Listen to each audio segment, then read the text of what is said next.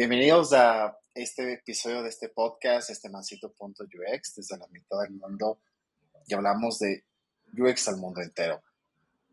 Al día de hoy, pues, eh, hoy este tengo un eh, episodio súper interesante, súper eh, especial sobre todo porque ha sido un tiempo bastante largo de, de poder así buscar este espacio súper, súper especial para poderlo hacer.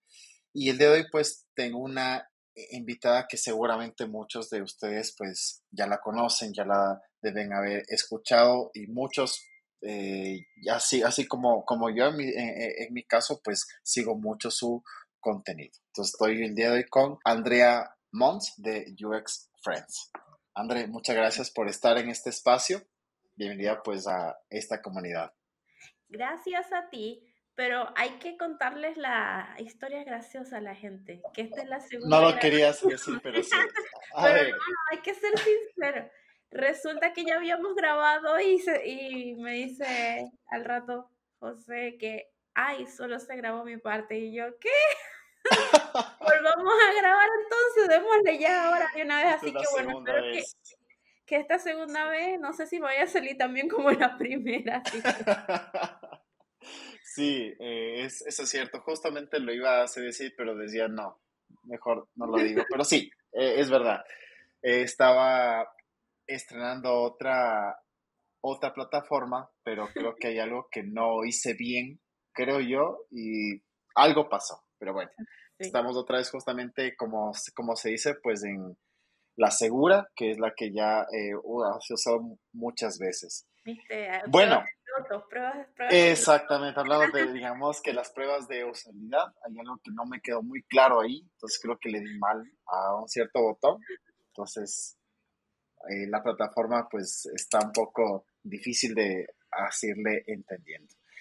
Bueno, antes de empezar, eh, como siempre saben, pues en este espacio hay una costumbre que nos gusta el hecho de conocer mucho acerca de, de la vida de las personas que eh, este, pasan por este podcast un poco su historia, cómo ha sido su background, pues de lo que han venido haciendo hasta este momento. Así que sí, este, me gustaría que nos puedas eh, ya contar cómo ha sido tu historia desde que empezaste, cómo iniciaste, pues qué es lo que haces eh, en este momento. Bueno, vamos a resumirlo. yo desde pequeñita siempre me gustó el arte, el dibujo, de hecho, primero aprendí a combinar los colores que, que a leer y eso le preocupaba a mi madre. Pero eh, yo desde el principio eh, no estudié en un bachillerato normal, sino en Venezuela, para empezar. Eh, soy venezolana, pero vivo en Chile desde hace siete años y eso marcó parte de mi crecimiento profesional y lo que soy ahora. Eh, estudié un bachillerato que era de tecnología gráfica. En Venezuela se estudia o humanidades o ciencias, yo me fui por diseño. Entonces eso quiere decir que yo desde los 13 años ya estaba usando Photoshop. CorelDRAW, Dreamweaver, Freehand, ese, ese tipo de software, ya desde el principio. Entonces, eh, ya a los 17 años yo salí con trabajo. mi primer trabajo fue como diseñadora gráfica de una imprenta. Ahí aprendí también varias cositas. Eh, pero cuando ya entré a la universidad, a los meses, como que eso solo fue mi trabajo de verano, empecé a estudiar diseño gráfico y cuando me tocó ver el taller de diseño web, dije, esto es lo mío. Eh, porque muchos de mis compañeros decían, no, quiero hacer revistas, quiero hacer imprenta, y yo, no, a morir, diseño web. Y por eso hice mi eh, diploma, como mi tesis de grado sobre diseño, un sitio web para la Sinfónica Rafael Urdaneta, que era la Sinfónica de Zulia, de Maracaibo, donde soy, eh, que no tenía sitio web en ese momento. Entonces, eso fue como, por, desde ahí perfilé todo a que se fuera por este medio. Apenas me gradué, empecé a trabajar ya en una agencia donde organizaba más que todo conciertos, eventos, teníamos grandes clientes eh, y me encantaba esto de organizar conciertos y de ahí aprendí un montón esto de PR, de cómo conversar, de luego en otra agencia aprendí más sobre redes sociales, manejo de cómo armar eventos y todo eso. Eh, y en paralelo yo tenía mis clientes freelance que en ese momento me convertí como que en la diseñadora de las fashion bloggers. Yo hice un diplomado de medios web en, Urbe en el 2014, si no me recuerdo. Y allí conocí uno de mis mejores amigos que ahora mismo está en Chicago, eh, trabaja para Wix Studio y desde ahí hemos trabajado juntos en un montón de proyectos. Ahora anda armando cosas con Maná y así. Eh, chévere. Sí, todo así como eh, bien divertido. Pero a mí, obviamente, me encantaba organizar este tipo de conciertos y organizar eventos y, y manejo de redes sociales, pero siempre estuve con lo del diseño web. Es por eso que como aproveché de tener mis clientes freelance y aproveché que tenía una muy buena cliente que me sirvió como de trampolín, que era una fashion blogger súper conocida, todavía está en el medio, que se llama Rosana Bracho. Eh, Miss Monroe era su Instagram antes, Rosana. Ella trabajado con un montón de marcas y, fue como mi primer proyecto, así como que wow. Y eso me trajo muchos clientes. Y cuando yo llego a Chile en el 2016, que emigro, ya yo tenía como un buen portafolio. Miren lo importante que es tener un portafolio de clientes y no quedarse solo con los proyectos de su trabajo normal, sino también tener proyectos freelance que los puedan avalar. Entonces, gracias a esos proyectos freelance que yo tenía, eh, pude conseguir mi primer trabajo con el título de UX Designer para BTR eh, em, en una agencia acá que se llama Caribú, en Chile. Ahí solo estuve un mes porque eh, mi, mi, mejor amigo Erwin, mi co-host del podcast y profesor, el que me dio la carrera y me enseñó que existían medios web, desde ahí somos amigos del 2008, me propuso trabajar en su agencia que acaba de abrir en Chile y ahí estuve durante un año aprendiendo cómo se trabajaba en el mercado chileno, cómo conversar, em, entendiendo cómo funcionaban las leyes eh, y la vida, porque me acababa de mudar y eso no es fácil, mudarse sola a un país. De hecho, vivimos juntos un tiempo, por eso somos tan amigos, porque ya nos conocemos de toda la vida, de todo. Entonces, eh, todo esto me sirvió como para bajar a tierra, entender sí, ya yo tenía experiencia, pero me tocaba aprender un montón de cosas más.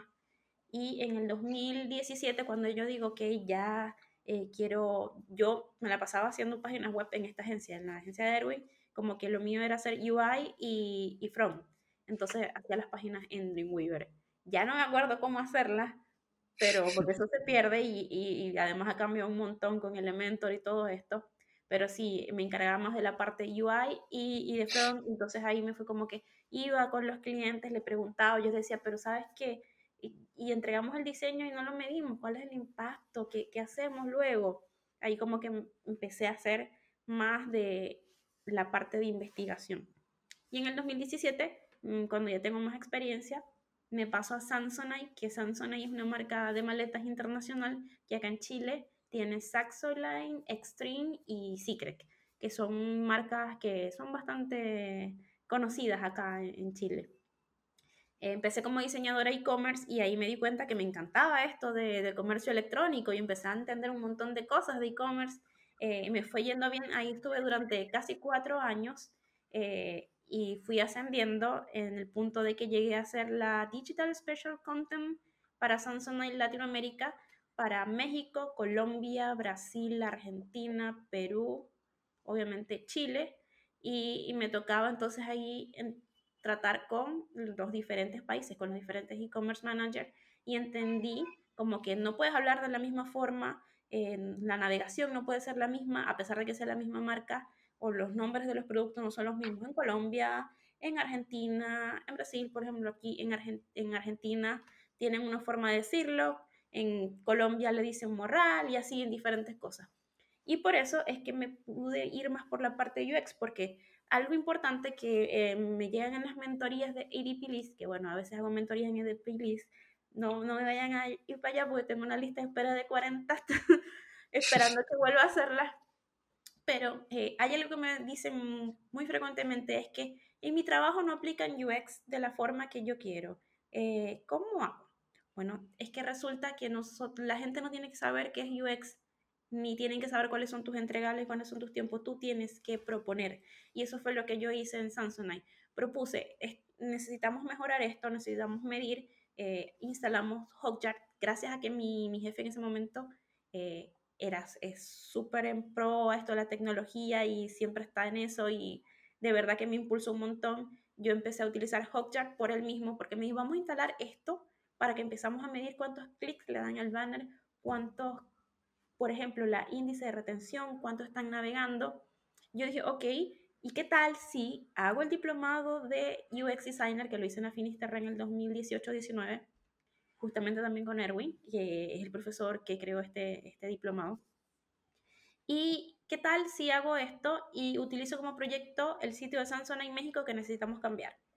Y así fue como que todo el proyecto lo utilicé y, e hice investigación, empecé a hacer entrevistas con personas en diferentes países, como para que este cambio que iba a hacer de verdad estuviese enfocado en el usuario y no tanto en la venta, no en un botón que dijera compra ya, sino como que eh, añade el carrito o conoce más o esta, esta, por decir, este árbol de navegación no está funcionando porque la gente no busca por estilo, busca por tipo de producto. Ese tipo de cosas con números. Entonces fue así como me fui más ya por la parte de UX, no tanto por UI e e-commerce, porque ya eso como que ya, ya, quiero algo más profundo. Ahí todo ese proyecto salió genial, eh, aprendí un montón, pero ya yo quería algo más como irme a otro rubro, entender otras cosas.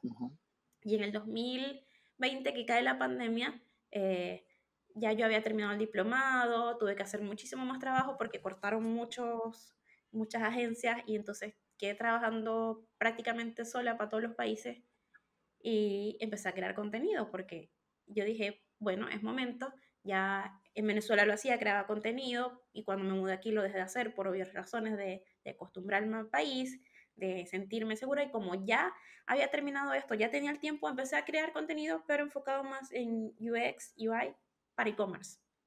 Y durante ese tiempo también me di cuenta que yo no quería ganar clientes. Tenía miedo de quedarme sin trabajo, pero no me quedé sin trabajo porque como estaba en e-commerce y era lo único que estaba abierto para vender, gracias a Dios, estar en e-commerce en ese momento de la pandemia, me sirvió y empecé a crear contenido y así nació el podcast UX Friends.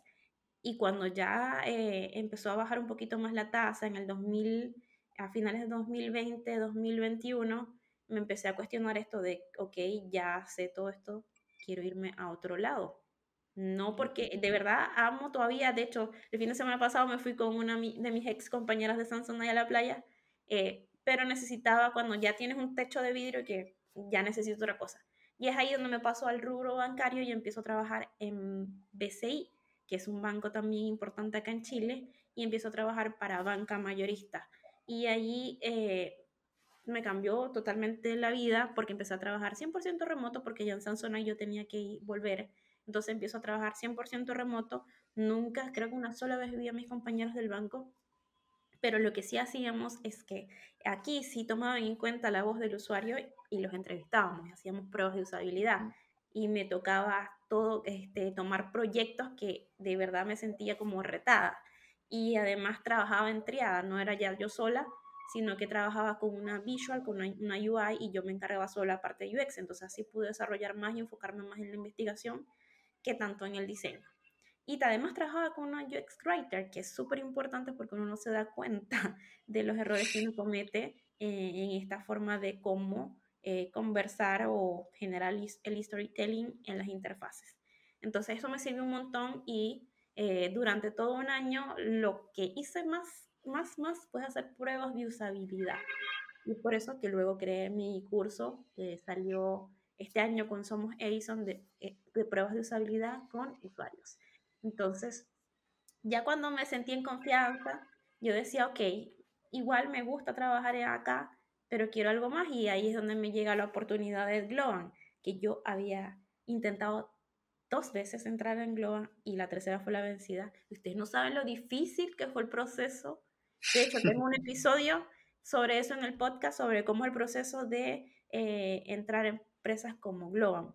Porque tuve que hacer un reto en una semana de mejorar el sitio de, de un servicio en Colombia y hacer pruebas de usabilidad, hacer entrevistas con usuarios para yo entender muy bien el producto, presentar ese proyecto a la semana en inglés eh, y en también entender los entregables como que, bueno, no solamente que nos vas a mostrar lo que hiciste en los, las, una PPT con los, los bocetos, el mockup, sino que también dónde están los instrumentos que utilizaste.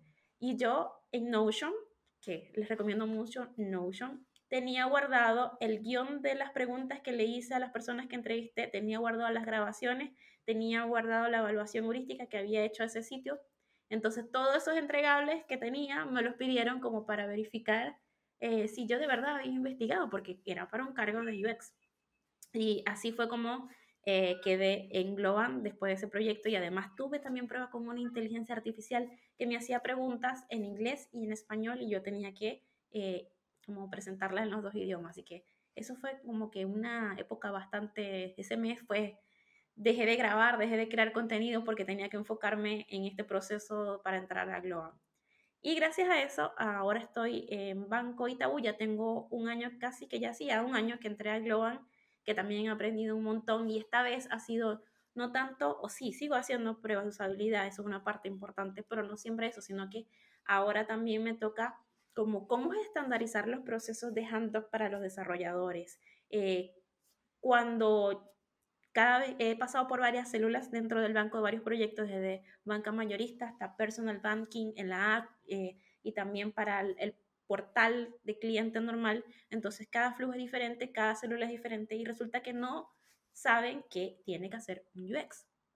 Y es allí donde también les vuelvo a decir en las mentorías, no tienen por qué saber qué es lo que haces tú, tú tienes que presentarles. Entonces, allí gracias a una compañera que se llama Katsuil, la recomiendo, ella es la de Friends of Figma Chile, eh, me dijo, mira, es este ejercicio de matriz de expectativa del rol, te puede servir. Yo lo tomé, eh, hice un upgrade, lo mejoré, lo empecé a aplicar y eso también se convirtió como un estándar. Cada persona nueva, cada UX nuevo que entra al banco o que la célula no sabe qué es lo que tienen que hacer cuando les conforman, hace este ejercicio de presentación del rol donde se explica, esta soy yo, estos son mis entregables, esta es la metodología que vamos a utilizar y estos son los acuerdos que llegamos en la célula de los tiempos de entrega. Entonces, ahí les doy ese también consejo. No esperen que los demás sepan qué tienen que hacer ustedes. Ustedes tienen que tomar eh, el rol y empoderarse y decir esto es lo que vamos a hacer y presentarse. Los demás no tienen que saber qué es UX. Ustedes tienen que, presentarlo. Creo que me extendí hablando. no, súper. no, sí, o sea, y mire que justamente iba a tocar ese tema de que, de que, o sea, cada una de las experiencias que uno tiene pues en este camino eh, que como lo mencionábamos en, la, en, la, en el intento número uno de hacer este episodio, que hay así esos instantes buenos, los, los instantes que son súper chéveres, que dices, wow, o sea, todo está yendo bien, pero hay esos instantes en los que dices, en serio, esto es para mí, en serio, o sea, esto es así, porque son de estas carreras que sí tuvieron su etapa, como lo que decíamos de que al principio nadie sabía que era esto. O sea, sí, o sea, sí se entendía un poco de que había que mejorar la experiencia en un sitio, pero no como una rama, como un rol. Era medio ambiguo, ¿no? O sea, decía, ah, tú eres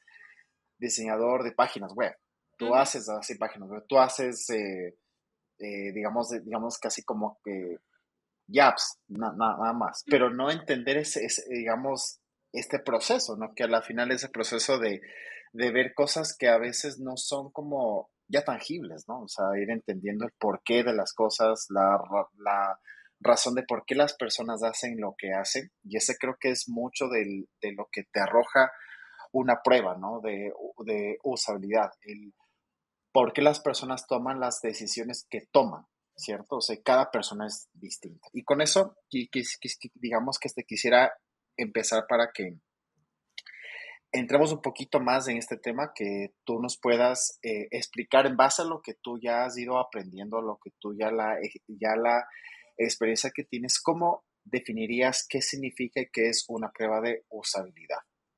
Bueno, primero quiero citar a Steve Krug, que por acá tengo el libro que se los recomiendo un montón, un montón que es de los básicos. Eh, tiene un capítulo completo de pruebas de usabilidad y él dice como que una prueba de usabilidad consiste en realizar las tareas típicas de tal manera que se detectan y reparan las cosas que confunden o frustran a los usuarios. Entonces, no es más que eh, darle a la persona usuaria tu prototipo, tu maqueta, mm, pero para eso hay un proceso previo, no es que no es así de fácil. De hecho, hay tres tipos de pruebas de usuario que yo explico en mi curso de pruebas de usabilidad con Somos Edison, que es uno, la prueba de guerrilla.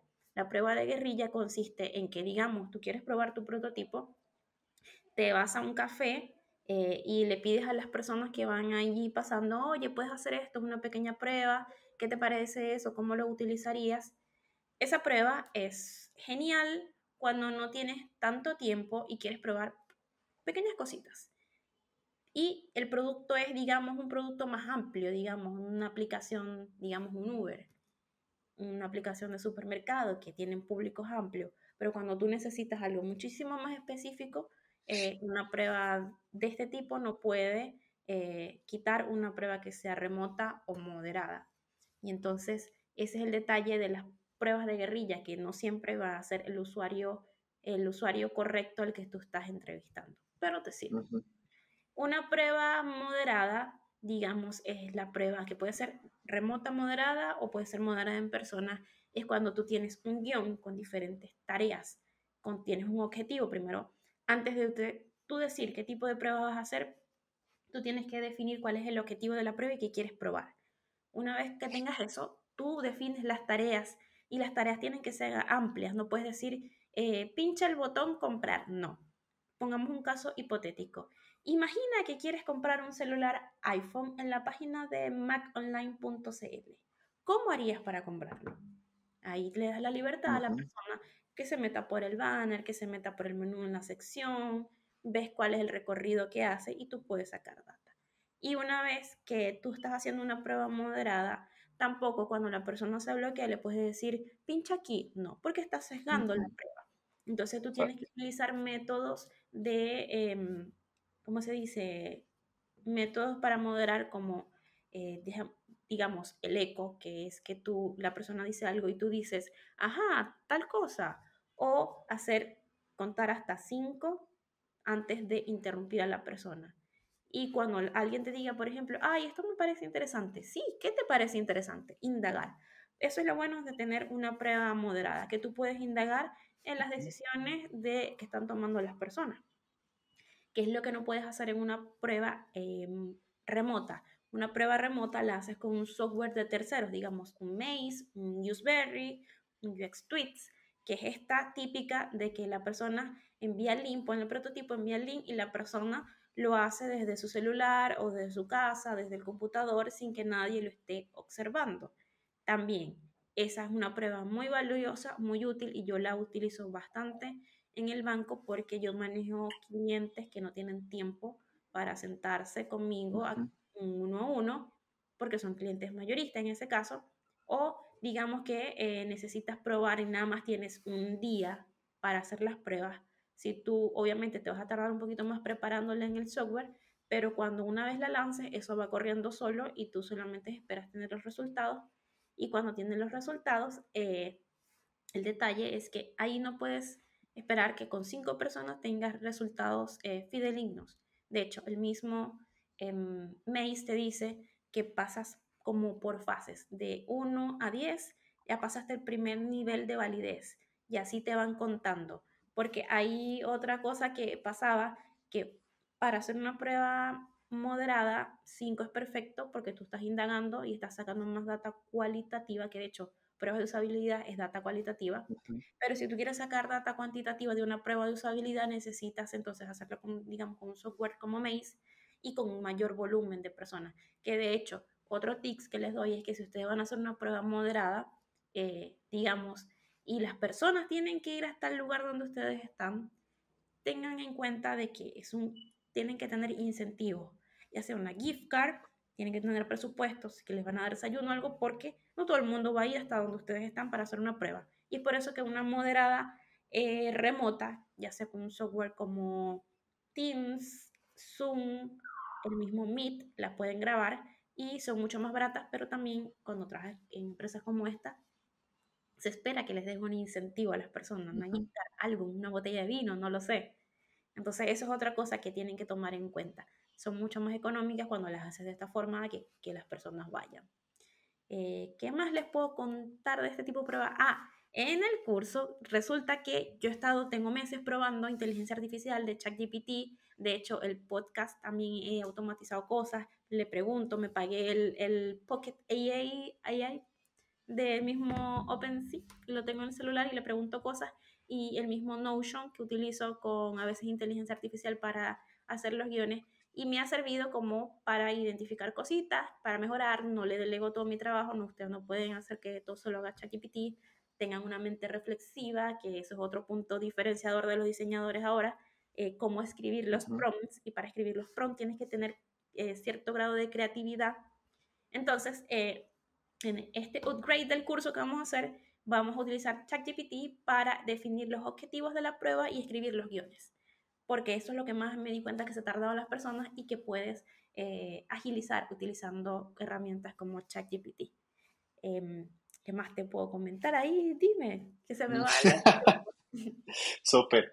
Mira, eh, justamente lo que te iba a, decir que, o sea, es súper claro que es un cierto proceso que se maneja antes de empezar a establecer ya o, o ya correr pues una, una prueba. Y me estaba ya acordando que leí en algún lado que no recuerdo si es que era un libro o era un, un cierto blog, que si tú no defines bien qué es lo que quieres entender, qué es lo que buscas entender, si no está bien claro cuál es el objetivo, puedes tú, digamos que, ya probar por, por digamos que así, ya porque toca, pero no vas a sacar una información de cierto valor. Tienes que estar, o sea, tiene que ser súper claro lo que quieres así entender. Si es que es un flujo específico, como tú decías, por ejemplo, una compra. O sea, ¿cómo hacen, hacen una compra? Si tú le dices, ¿qué es así lo que te aparece el sitio? Es súper abierto, o sea, es como que te pueden decir cualquier cosa. Entonces, tiene que ser súper claro. Y esto definitivamente no es solo ah, eh, algo tuyo como diseñador, sino viene desde las, digamos, desde lo, o sea, como yo lo veo y en base a la eh, experiencia que he ido así teniendo, pues, en los proyectos también que justamente estuve hace un año y medio, dos, en un proyecto de banca, es que siempre va en parte a lo que se necesita como negocio, ¿cierto? O sea, el hecho, o sea, qué es lo que buscan a la final, O sea, mm, tal vez eh, darle más impulso a cierto, digamos, que este producto o pues entrar a cierto mercado con tal cosa. Entonces, con ese tipo de, de, bases es lo que así como que se parte, ¿no? Si no, obviamente vas a probar nada a la, final, ¿no? Y, y, ahí tocas algo que habíamos dicho en la, en la grabación anterior, que era de por qué es importante hacer estas pruebas. Sí.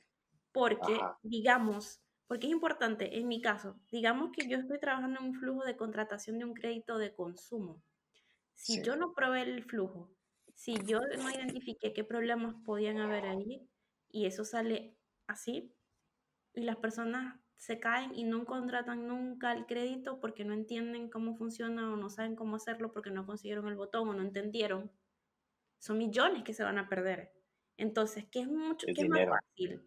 Identificar desde el prototipo, antes de que pase a desarrollo, cuáles son los problemas y cómo mejorarlo, a esperar a que ya esté en la aplicación después que pasaron los meses y las personas no compren el crédito, no lo adquieren el producto porque no lo entendieron. ¿De quién va a ser el problema? ¿De quién, ¿A quién le van a echar la culpa? De nosotros. Total. Y sabes que ahí lo que tocas es un tema súper interesante que Don Norma, pues así lo dice en su libro, el de la psicología de los objetos cotidianos, que no es que los usuarios sean, digamos, que estén tontos, sino que eh, lo que está mal es el mal diseño de los productos. Entonces, ahorita que tocas este tema específicamente de banca, me, me hace acuerdo de un caso de un amigo que estábamos de, ya hablando, me dice, yo solamente, ojo, hice una simulación de un cierto crédito para ver cuánto, digamos, que se me tocaba por la tasa de interés y todo eso. Vas a creer que la simulación, no sé si es que no estaba muy clara qué es lo que, o sea, que era solo una, una cierta simulación, a la final es, ese crédito se hizo y él tuvo ese dinero en la cuenta y se quedó. Porque el botón no decía que estaba simulando, sino que no, y no estaba muy claro. No estaba muy claro la interfaz. Le tocó llamar al banco y dijo, vea, yo solamente hice la simulación. Y no, y no es que eran mil dólares, eran más dinero porque él estaba haciendo una simulación para algo que necesitaba, pero era para ver en, un, en unos seis meses más, tal como tal. Le tocó llamar al banco y decir, mira, yo solo hice, ojo, una simulación. Yo ahorita no les puedo, digamos, que esté pagar porque no está dentro de, mi, de mi presupuesto. Imagínate. El grading, mal. si decía que era simulación y entonces, porque, por ejemplo, hay una parte final que te dice simulación, volver a simular, o, y al final te este dice contratar. O sea que el botón que de contratar no decía contratar, sino que sí, simular. No estaba muy claro. Me dijo yo solamente. Mira, claro, el, entonces... el problema ahí de no tener un, un apoyo de UX Writer. Total, total. Y que estas decisiones las tome, por ejemplo, un PO, alguien que sí, o sea, que está súper enfocado en la parte en la que este proyecto salga, ¿no? El proyecto salga y necesitamos, claro, y ya conoce, digamos, no, no, y, este producto, y eso está mal. Y me viene a la mente que a lo mejor al, pudo haber sido algo intencional para que la gente contrate. Un cierto patrón oscuro. Al final. Entonces, son cosas que cuando él así me contó yo no lo podía hacer creer. Entonces, son cosas que sí, o sea, al final, si tú no lo pruebas, te, digamos que te puede pasar de algo muy simple a que te llegue a tu cuenta más de 20 mil dólares, que te toque así pagar en cierto tiempo. Claro, él casi se muere, literal. O sea, le tocó llamar al banco y hacerle, pero un proceso de... Fue súper largo el tema que para que ya no le la plaza del dinero, estaba ahí, literalmente.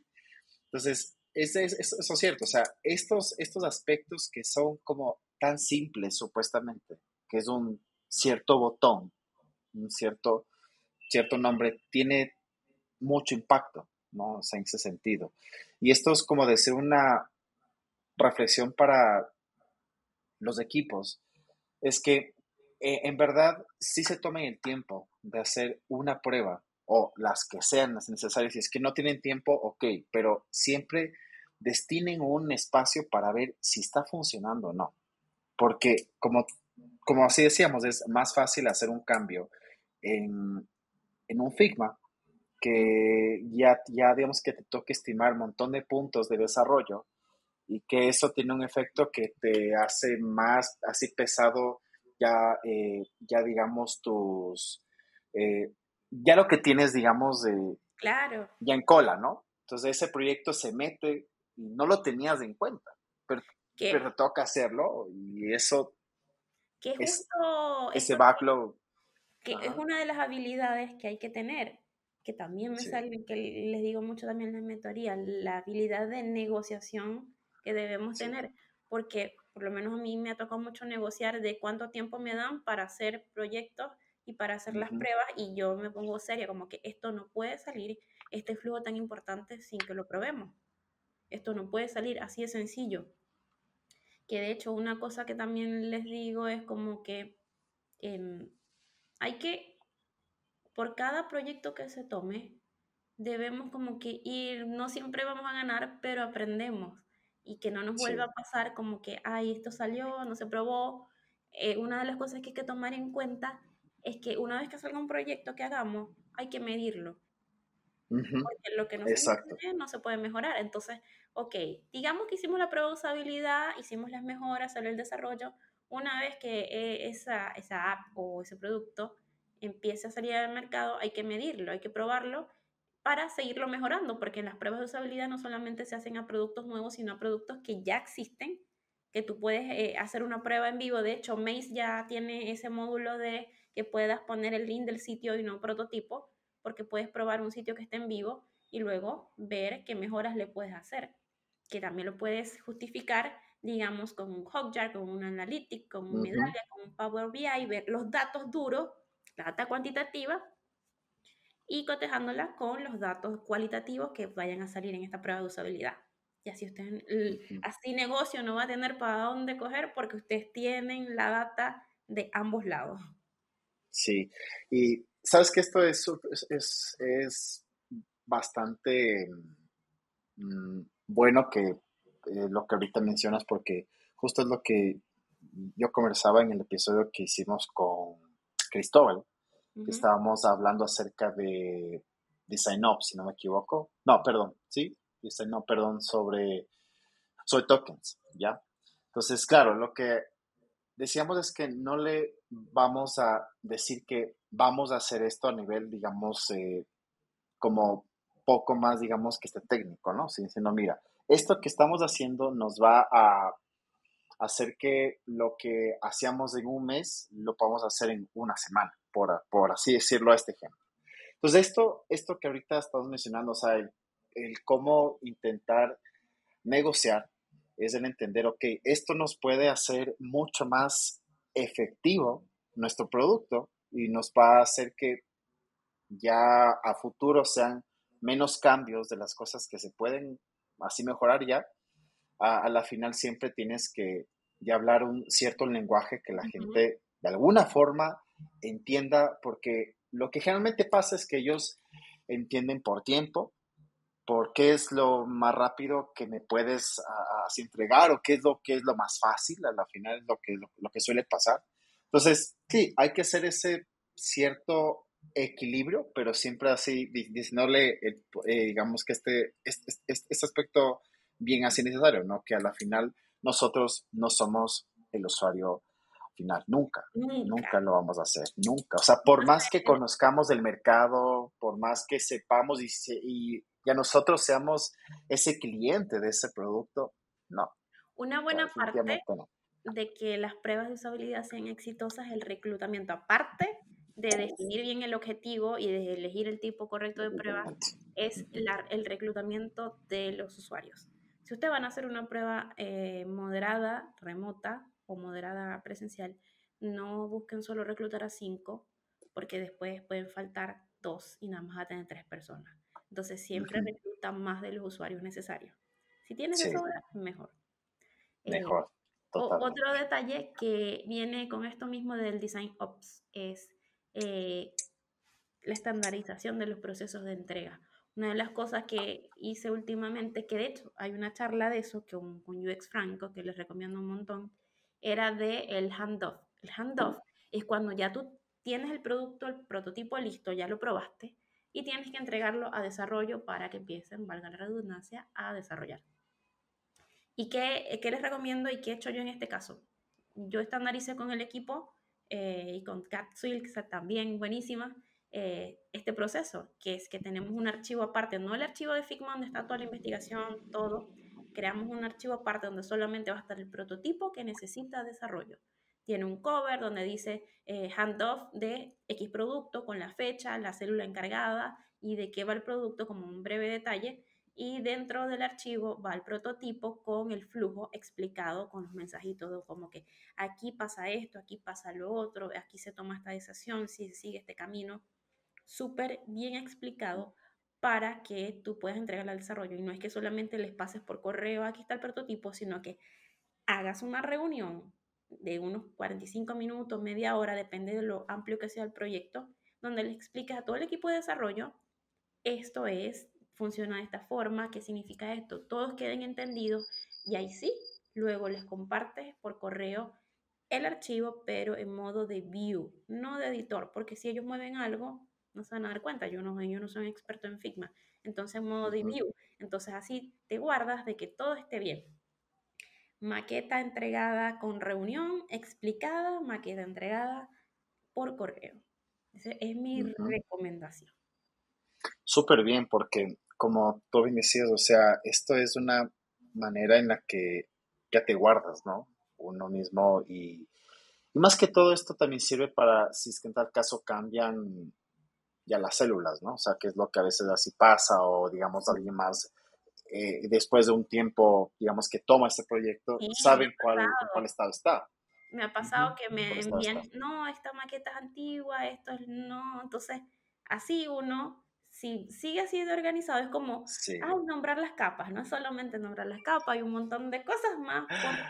Porque cuando trabajas en empresas grandes, el día de mañana tu proyecto lo pueden ah, tomar otra célula y tienen que entenderlo. Entonces, si todos los diseñadores eh, entregamos el handoff de la misma forma, así cuando haya otro equipo, tomes otro proyecto, todos van a entender. Que ese es uno de los problemas más grandes cuando uno entra hacia proyectos que, ¿dónde está la documentación? ¿Dónde está esto? ¿Dónde está lo otro?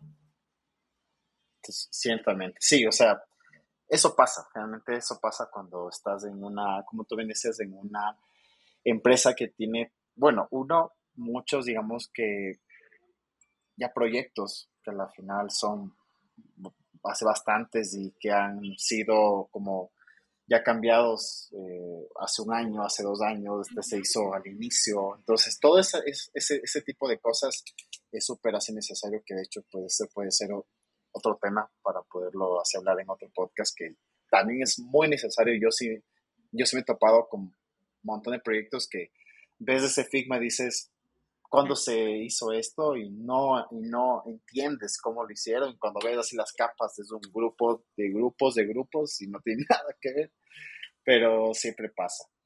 Chévere. Eh, yo, pienso que ahorita si nos puedes recomendar algún libro, algún recurso, incluso para que nos puedas indicar todos, eh, todo acerca de este curso que tienes en Somos Edison, sería súper. Bueno, el curso de pruebas de usabilidad con usuarios reales empieza el 5 de junio.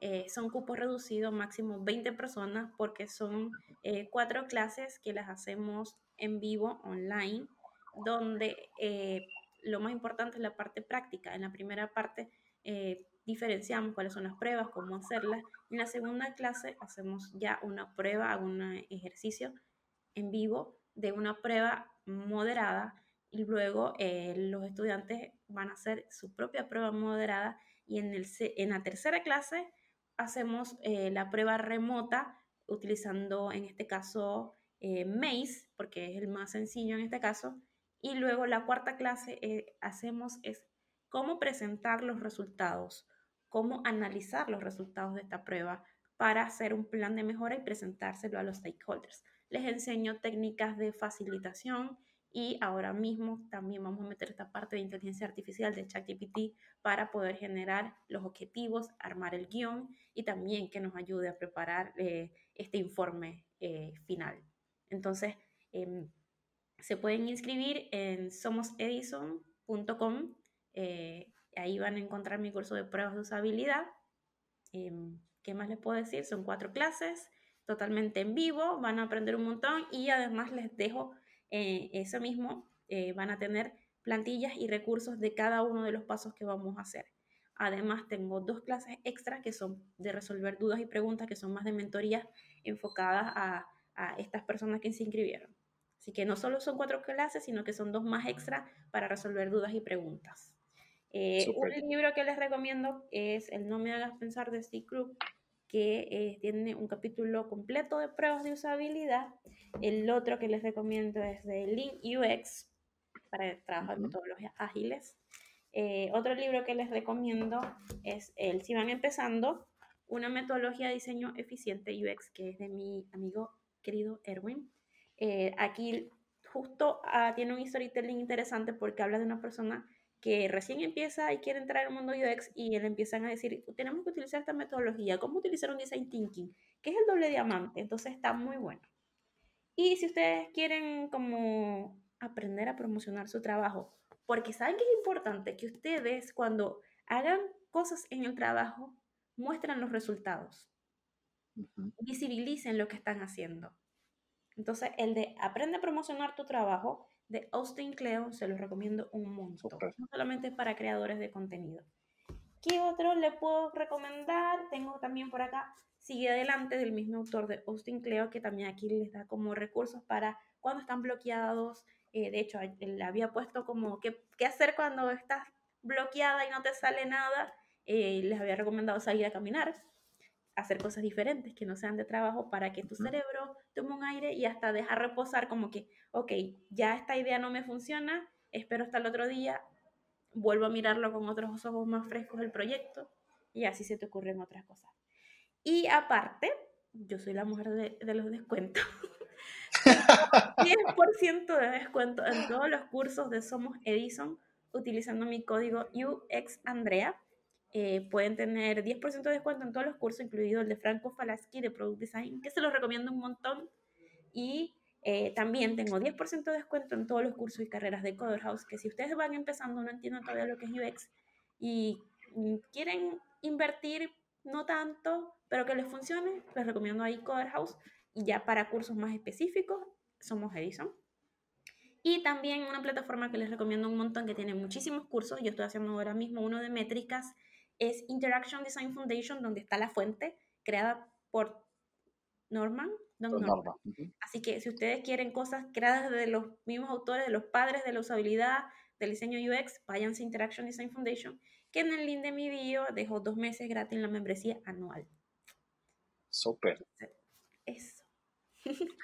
bueno, entonces, para lo que nos están escuchando, pues ya saben, hay mucho, mucho material para que lo puedan empezar a revisar. Pues, de hecho, eh, justamente como lo que al inicio, creo que es en el, en el otro, en el otro intento del otro episodio, es que ahora hay muchas oportunidades para empezar. O sea, hay mucha información, hay bastante de todo lo que tú puedas optar por si quieres algo que no tenga costo, algo que ya sea un poco más específico, o quieres buscar algo ya más eh, en otras áreas, pues existe hoy en día muchísimas cosas, ¿no? Entonces, André, váyanse a también a UX Friends, que ahí hay un episodio completo de pruebas de usabilidad también hay episodios sobre Design Ops, o sea, hay, hay un montón de contenido. Sí, André tiene bastante contenido que lo pueden escuchar muchísimo, pues a que lo puedan tener en cuenta. Listo, entonces André, muchísimas gracias por estar en este espacio, gracias por eh, ya tu tiempo y pues a lo que nos están escuchando, pues ya nos veremos en el siguiente episodio. Muchas gracias. Chao, muchas gracias. Chao.